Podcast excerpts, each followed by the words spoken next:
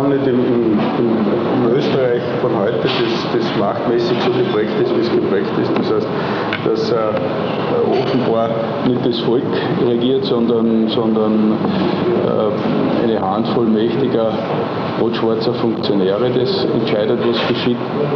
Da kann man nichts machen dagegen. Da wird man die nächste Wahl abwarten müssen. Ne? Das heißt also, ich bin ja ein Langstreckenläufer oder ein Marathonläufer im wahrsten Sinne des Wortes und habe äh, im Sport immer mein Ziel erreicht. Warum soll es in der Politik nicht? Wie lautet das Ziel?